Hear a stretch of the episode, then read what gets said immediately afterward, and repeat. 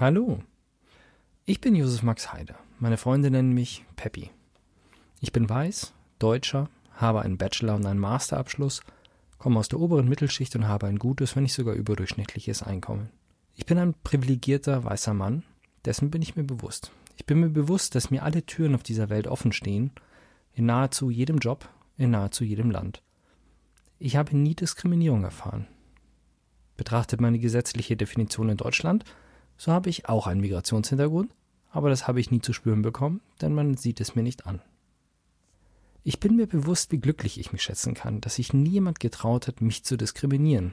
Aber das können bei weitem nicht alle Menschen von sich behaupten. Egal ob wegen dem Geschlecht, der Hautfarbe, der sexuellen Orientierung oder worum auch immer. Menschen werden diskriminiert und sind Vorurteilen ausgesetzt.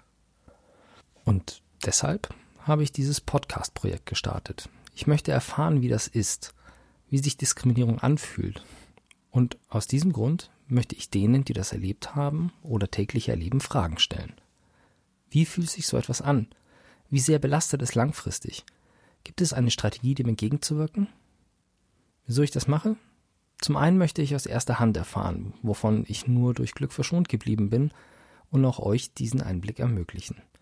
Zum anderen möchte ich versuchen, der Gesellschaft einen Spiegel vorzuhalten, in der kleinen Hoffnung, dass vielleicht der eine oder andere sein Verhalten ein wenig ändert.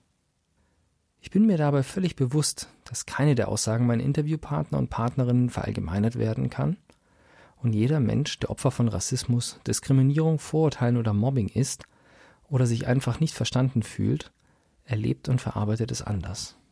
Dennoch denke ich, der beste Weg ist ein erster Schritt und den möchte ich machen.